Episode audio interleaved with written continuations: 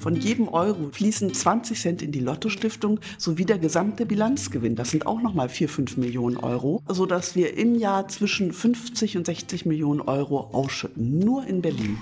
Und genau das ist es, dass die Berliner Lottospieler und Spielerinnen, wenn sie mal nicht das große losgezogen haben, wenn sie mal nicht die sechs Richtigen haben, kann man sich äh, wirklich sagen, das Land Berlin gewinnt immer und die Gemeinnützigkeit gewinnt immer. Jackpot. Jackpot, der Podcast von Lotto Berlin. Wer sich noch an die erste Episode Jackpot erinnert, da waren wir auch schon mal hier im Lottohaus in Berlin-Wilmersdorf. Ein unvergessenes Treffen mit Lutz Trabalski, dem Gewinnerberater von Lotto Berlin. Tolles Gespräch, kannst du dir gerne nochmal anhören. Heute unser zweiter Besuch, denn im Lottohaus sitzt auch die Lotto Stiftung Berlin. Und ihr wisst ja, wer Lotto spielt, nutzt nicht nur die Möglichkeit, Millionär zu werden, sondern fördert auch das Glück ganz vieler Menschen, eben über die Lotto Stiftung. Wenn du also wissen möchtest, was mit dem Geld passiert, das du für deinen Lottoschein ausgegeben hast, genau darüber reden wir in dieser Episode mit Frau Dr. Bless. Sie ist der Vorstand der Lotto Stiftung. Ich bin Michael und das ist Jackpot. Jackpot, der Podcast von Lotto Berlin. Frau Dr. Bless, herzlich willkommen auch an Sie im Podcast und schön, dass wir uns treffen können. Ja, herzlichen Dank. Wenn Sie sich kurz vorstellen würden, also was gehört zu Ihren Aufgaben, vielleicht so Ihr Tagesablauf, ja, wie kann ich mir das vorstellen? Also ich bin Marion Bless, Vorstand der Lotto Stiftung und von Lotto Berlin. Mhm. Das sind im Grunde zwei eigenständige Aufgaben und äh, in der Lotto Stiftung mache ich tatsächlich äh, vieles, fast alles, äh, von der Antragsberatung bis zur Antragsbearbeitung zusammen natürlich mit meinen Kollegen und Kolleginnen, die auch für die Stiftung tätig sind. Ähm, dann geht es darum, die Projektliste vorzubereiten für den unabhängigen Stiftungsrat, der ja, ja politisch paritätisch paritätisch besetzt ist. Ich glaube, da kommen wir noch drauf. Äh, und dann geht es nach der Entscheidung auch um die Umsetzung äh, der ganzen äh, Bescheide und der ganzen Bewilligungen. Und am Ende der Kette steht dann die Mittelverwendungsprüfung, weil wir haben öffentliche Gelder und da sind wir natürlich streng am Kontrollieren, dass auch alles seine Ordnung hat. Also öffentliche Gelder, die über die Lotto-Stiftung verteilt werden, ja. dafür ist sie ja da, oder kann man das so sagen? Also das ist die Grundaufgabe eigentlich? Das ist die Grundaufgabe, weil ähm, wir haben ja eben auch noch noch Lotto. Ich sprach ja auch von mhm. zwei Aufgaben. Das ist das klassische Spielgeschäft. Das sind die Lotto-Kioske, die man draußen kennt. Und das ist auch das Online-Lottospiel unter lotto-berlin.de. Und äh, da wird doch äh, viel Geld verdient. Und dieses Geld bleibt nicht bei uns, sondern das wird in das Gemeinwohl wieder ausgeschüttet. Wir sind eigentlich ein Non-Profit-Unternehmen.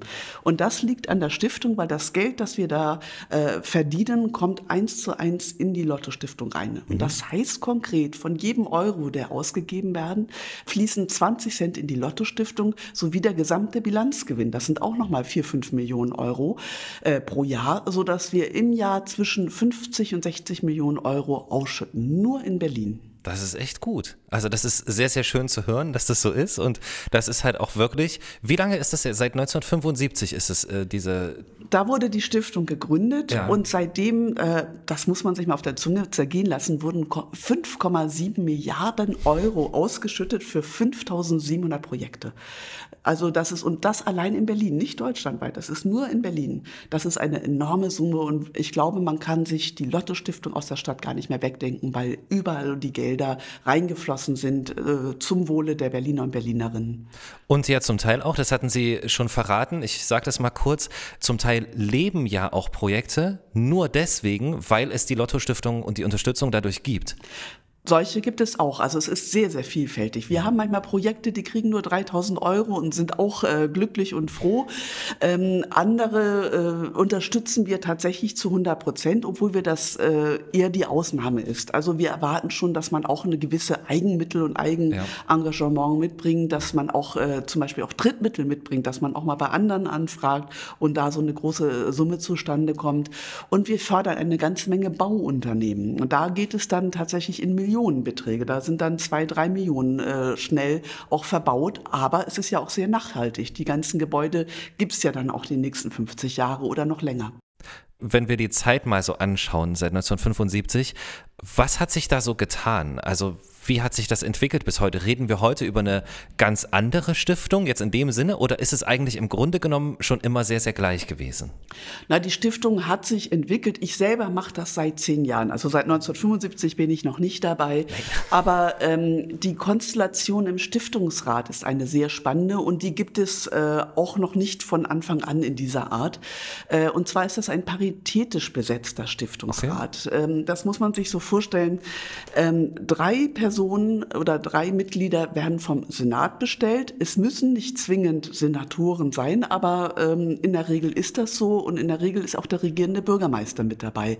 Weiterhin wird vom Abgeordnetenhaus drei Mitglieder gewählt. Das können Mitglieder des Abgeordnetenhauses sein. Es sind auch äh, traditionell immer die Fraktionsvorsitzenden der drei größten Parteien. Ähm, könnte aber auch zum Beispiel ein Bundestagsabgeordneter sein. Das war früher zum Beispiel der Fall. Möglich ist das alles, aber die Praxis ist tatsächlich, so, dass es paritätisch besetzt ist, dass man auch immer die größte Oppositionspartei da reinnimmt. Das ist ganz wichtig, um das Ganze eben noch demokratisch zu legitimieren. Und äh, auf diese Weise sitzen derzeit vier Parteien am Tisch. Was echt gut ist. Also tatsächlich, auch von außen betrachtet, hat man zumindest erstmal das Gefühl, dass äh, viele Interessen dadurch auch vertreten werden, viele unterschiedliche. So ist es, ja. Und ähm, es ist auch eine schöne Diskussion, die da geführt wird, ohne irgendwelche parteipolitischen äh, Befindlichkeiten. Denen geht es tatsächlich um die Sache und es wird in der Regel recht einvernehmlich abgestimmt. Sie haben vorhin gesagt, wofür die Stiftung da ist. Ähm, welche Aufgaben hat die Stiftung noch? Gibt es noch welche, an die wir, ich als Außenstehender, überhaupt nicht denken, wo ich sagen würde, ach echt, das machen Sie auch? Nein, es ist schon in erster Linie die Mittelverwaltung aus dem Lotto-Spielgeschäft und äh, dann natürlich die Mittelverwendung, die Ausschüttung, die Kontrolle. Das ist schon unsere Kernaufgabe. Mhm. Ähm, wir haben eine Besonderheit, wir beraten auch Antragsteller. Ähm, es gibt sicher Institutionen, die dann sagen, stell mal einen Antrag und wenn der fehlerhaft ist, dann wird das Ganze abgelehnt. Bei uns ist das nicht so. Wir heben dann die Telefonhörer und weisen ah, auf den cool. Fehler hin mhm. und beraten so lange, dass äh, dieser Antrag dann auch beratungsreif ist und dann auch auf die Liste kommt.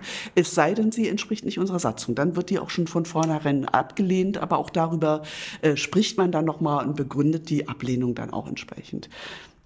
Das ist notwendig, weil wir haben ja ganz viel mit Kunstschaffenden zu tun. Wir haben mit Menschen zu tun, die sehr äh, sozial engagiert sind, die im Umweltschutz engagiert sind. Das sind ja alles keine Menschen, die wissen, wie man so einen Antrag ausfüllt und wie man eine Excel-Tabelle äh, äh, wirklich sicher durchrechnet. Und da muss man schon mal ein bisschen unterstützen. Apropos äh, Excel-Tabelle, das ist immer äh, wirklich ein Running Gag. Wir sagen jedem Antragsteller, nehmt doch noch mal den guten alten Taschenrechner ja. und rechnet das nach, weil in 93 Prozent aller Fälle ist diese Excel-Tabelle fehlerhaft, weil irgendeine falsche Formel hinterlegt worden ist. Auch mit sowas müssen wir uns beschäftigen. Es ist also sehr, sehr vielfältig. Aber schön, dass Sie da unter unterstützen. Also, weil wenn ein Antrag, egal was für ein Antrag, an so etwas scheitern sollte, das ist ja auch nicht im Sinne der Stiftung zum Schluss. So ist es. Das ist ungerecht. Nur ja. weil jemand damit nicht klarkommt, heißt es ja nicht, dass das Projekt an sich schlecht ist. Im Gegenteil, da sind richtige Perlen dabei. Und deswegen unterstützen und beraten wir da auch immer gerne. Was für Perlen sind das? Also jetzt so mal von der Unterschiedlichkeit vielleicht auch, von ja, den Bereichen. Wir haben äh, zum Beispiel Kultur, da ist eine ganze Menge, eine ganze Bandbreite von Hochkultur bis bis zu äh, kleinen Projekten, bis mhm. zu freien Projekten, äh, wirklich die ganze Bandbreite. Dann haben wir den Umweltschutz, äh, da geht es auch manchmal um äh, tolle Themen wie Müll sammeln, dass man äh, so ein Engagement hat und gemeinsam in Berlin den Müll aufsammelt, um mal ein Beispiel. Oder ja. die Bienenzucht, dass wir da einen, einen Bienenverein mal unterstützt haben. Ähm, dann gibt es im sozialen Bereich äh, ja wirklich die ganze Bandbreite. Aktuell unterstützen wir die Obdachlosenzählung, die ja auch dann wichtige Aussagen gibt, wie man die Obdachlosen künftig noch besser unterstützen kann. Ja. Es gibt Stadtteilzentren. Es ist, also wir haben eine hohe Bandbreite und es gibt auch Themen, die unter Staatsbürgerliches subsumiert äh, werden können. Und im weitesten Sinne ist das auch der Zoo, den wir schon seit vielen Jahren sehr intensiv äh, immer wieder mit Baumaßnahmen unterstützen. Also ich mag halt das Thema Zoo. Genau. und, und Sie vielleicht auch. Also so ja. klingt das zumindest. Ja. Ja, ich merke schon, der Zoo ist ihm besonders ans Herz gewachsen und Auf uns jeden ehrlich Fall. gesagt auch. ähm, da unterstützen wir aktuell das Alfred Brehm Haus. Das hat ja jetzt Mhm. auch äh, vom Jagel etwa äh, eröffnet und äh, dort ist jetzt ein Platz geschaffen worden für Bären, für Tiger, für Kängurus, alles so äh, aussterbende Arten, die da äh, jetzt ihren Platz finden. Und ich glaube, das ist ein toller Publikumsmagnet und es ist schön, wenn die Lotto Stiftung sowas Nachhaltiges fördern kann. Äh, das macht schon Spaß. Jetzt kann ich es ja sagen, wir fahren von hier aus direkt in den Zoo. Die Gelegenheit muss ich einfach nutzen und auch mit dem Zoodirektor sprechen. Das ist ja dann auch, vermute ich mal, eine sehr enge Verbindung in dem Fall. Ganz genau. Lohnt sich auf jeden Fall mit Herrn Knierim Liebe zu sprechen. Grüße. Das ist immer erhellend und ganz Ja. liebe Grüße an ihn. Genau. Okay, sehr, sehr gern. Ähm, Sie haben es vorhin schon gesagt, wenn wir mal so Zahlen in den Raum werfen wollen, das müssen wir gar nicht wiederholen. Also sehr, sehr beeindruckend natürlich, was über die vielen Jahre zusammenkommt, aber auch was jedes Jahr zusammenkommt. Zum Schluss, so viel habe ich gelernt, finde ich ganz, ganz tolle Motivation. Ähm, zum Schluss ja aufgrund all derer, die Lotto spielen. So ist es. Nur deswegen. Ja, und deswegen danke ich auch in Grußworten immer den Berliner Mhm. und Berlinerinnen, weil äh, tatsächlich äh, pro Euro 20 Cent in die Stiftung fließen. Und genau das ist es, dass die Berliner Lottospieler und Spielerinnen, wenn sie mal nicht das große losgezogen haben, wenn sie mal nicht die sechs richtigen haben, kann man sich äh, wirklich sagen, das Land Berlin gewinnt immer und die Gemeinnützigkeit gewinnt immer.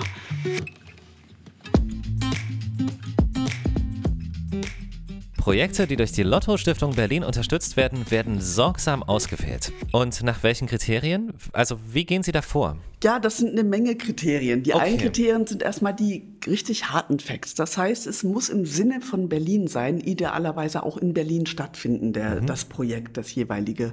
Ähm, dann darf die Maßnahme noch nicht begonnen haben. Das ist äh, eine Vorschrift aus der Landeshaushaltsordnung. Die macht aber auch Sinn, weil man davon ausgeht, wenn man ein Projekt begonnen hat, dann hat man ja auch irgendwie mal Geld oder die Vorstellung, äh, Geld zu haben. Also das darf nicht passieren.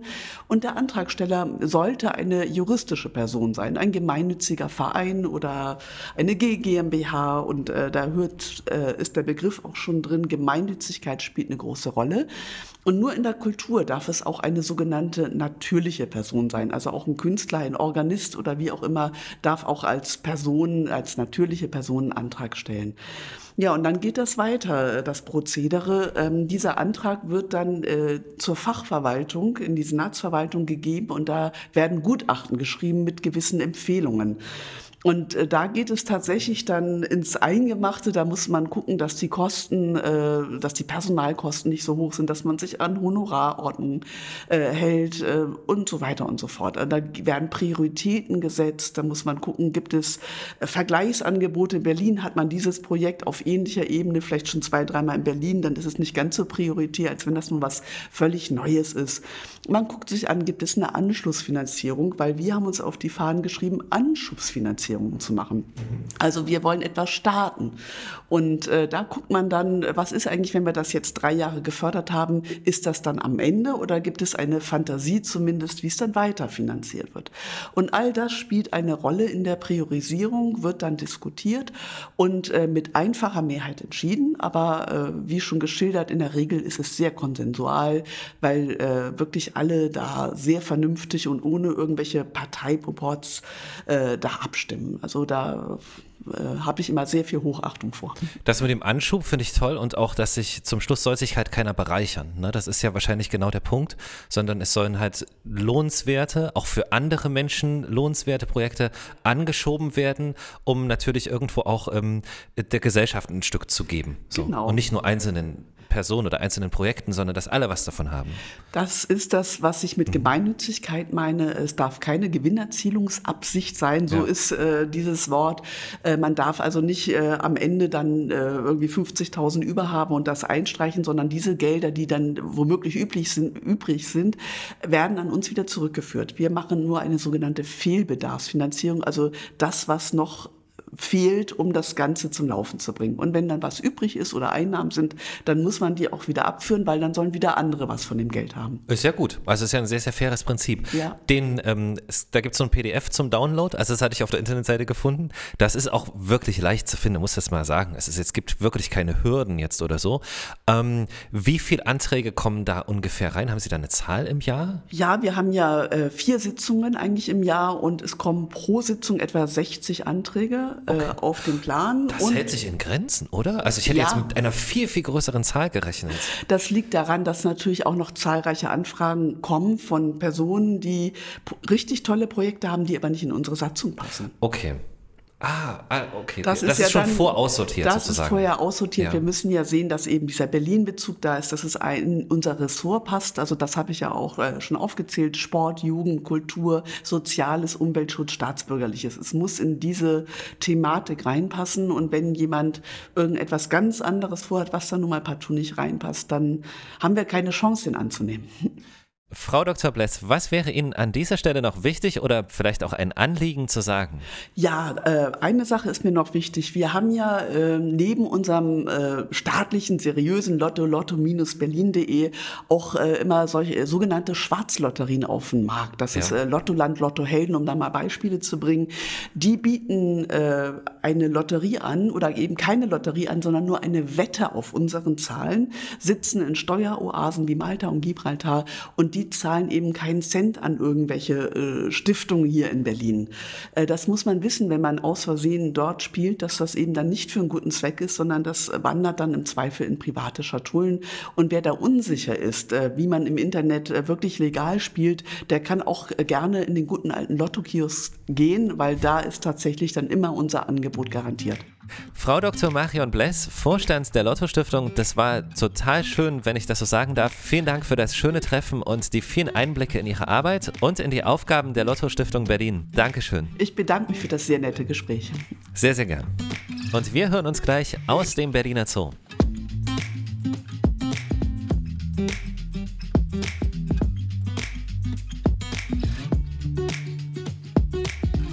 So schnell kann's gehen. Schon bin ich bei Dr. Andreas Knierim, Direktor von Zoo, Tierpark und Aquarium im Verwaltungsgebäude des Berliner Zoos. Also mal hinter den Kulissen quasi.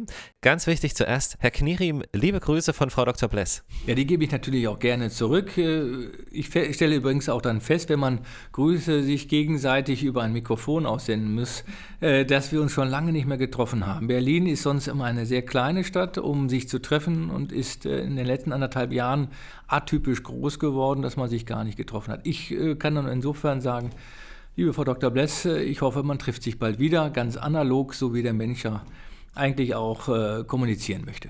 Genau das, was wir tun können heute. Dafür schon mal vielen Dank. Ähm, das Bild vom Leben eines Zoodirektors, das ist ja schon für viele so ein bisschen romantisch. Ist es auch im Alltag? Also ist da noch was von übrig? Ja, natürlich. Äh, Gott, äh, klar, es ist romantisch. Aber, ähm, aber wenn man ganz ehrlich ist, es ist nicht mehr das Bild, wie man das vielleicht so vor 50 oder vor 100 Jahren hatte. Oder wenn man einen Zoo eben als sogenannter Zoodirektor leitet, wo man noch tagtäglich, ich sag mal, eine Visite geht und die Tiere noch äh, per Handschlag sozusagen begrüßen kann, würde ich mich auch freuen.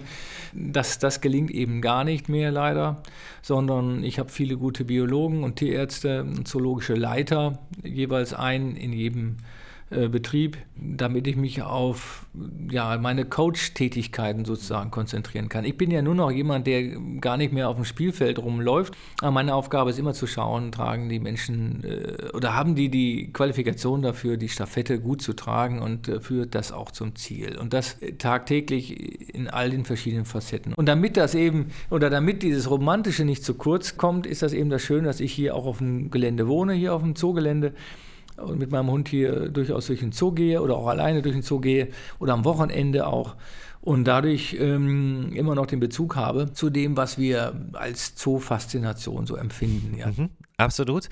Ähm, ich stelle mir das so vor, ein Zoo ist ja wahrscheinlich genau wie die Tiere immer in Bewegung. Wird renoviert, wird erweitert. Das ist ja wahrscheinlich ein ewiger Prozess, oder? Naja, man sagt plakativ immer, ein Zoo ist nie fertig.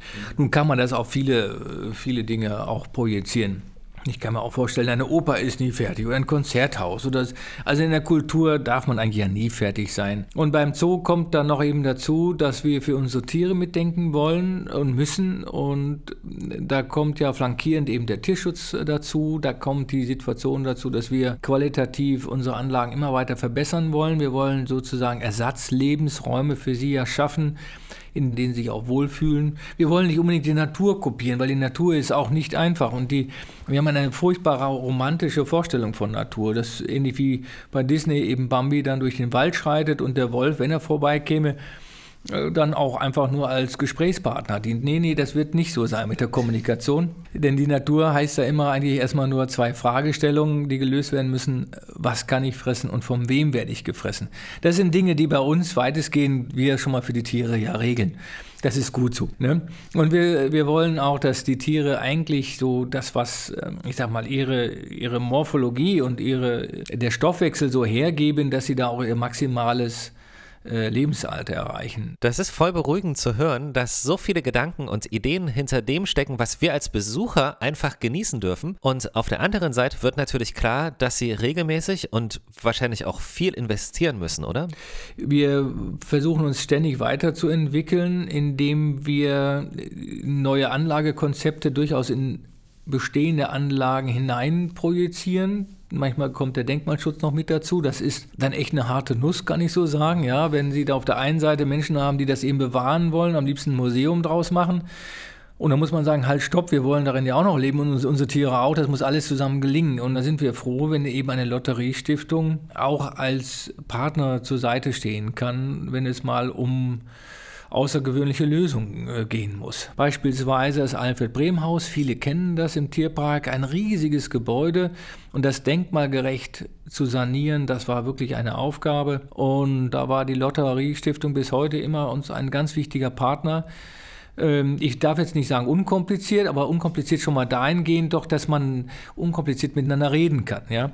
Aber selbstverständlich sind die Lotteriemittel genauso wie andere Fördermittel sehr sorgsam in der Ausgabe. Das heißt, da gilt die Landeshaushaltsordnung und selbstverständlich wird das dann sehr, sehr kostengenau und sehr spezifisch geprüft. Selbstverständlich. Also es wird nicht unkompliziert ausgeschüttet, das eben gar nicht.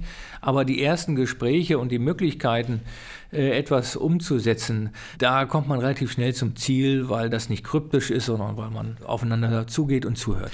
Herr Dr. Knierim, vielen Dank für unser Treffen. Ich weiß, es ist gerade viel los im Zoo und das wird sich auch niemals ändern, hoffentlich. Also Dankeschön für Ihre Zeit. Ja, den Dank nehme ich gerne entgegen, stellvertretend für unsere 30.000 Tiere und 600 Mitarbeiter. Ich glaube, dass wir erst einmal aber danken, nicht nur der Lotto Stiftung oder der natürlich Lotto Berlin, sondern den vielen, vielen Menschen, die eben auch Lotto spielen, die dabei natürlich auch ein bisschen an sich denken. Ich kenne kaum einen Lottospieler, der nicht auch mal gewinnen möchte, aber äh, wenn man dann eben gewinnt, gewinnt man immer auch für eine gute Sache.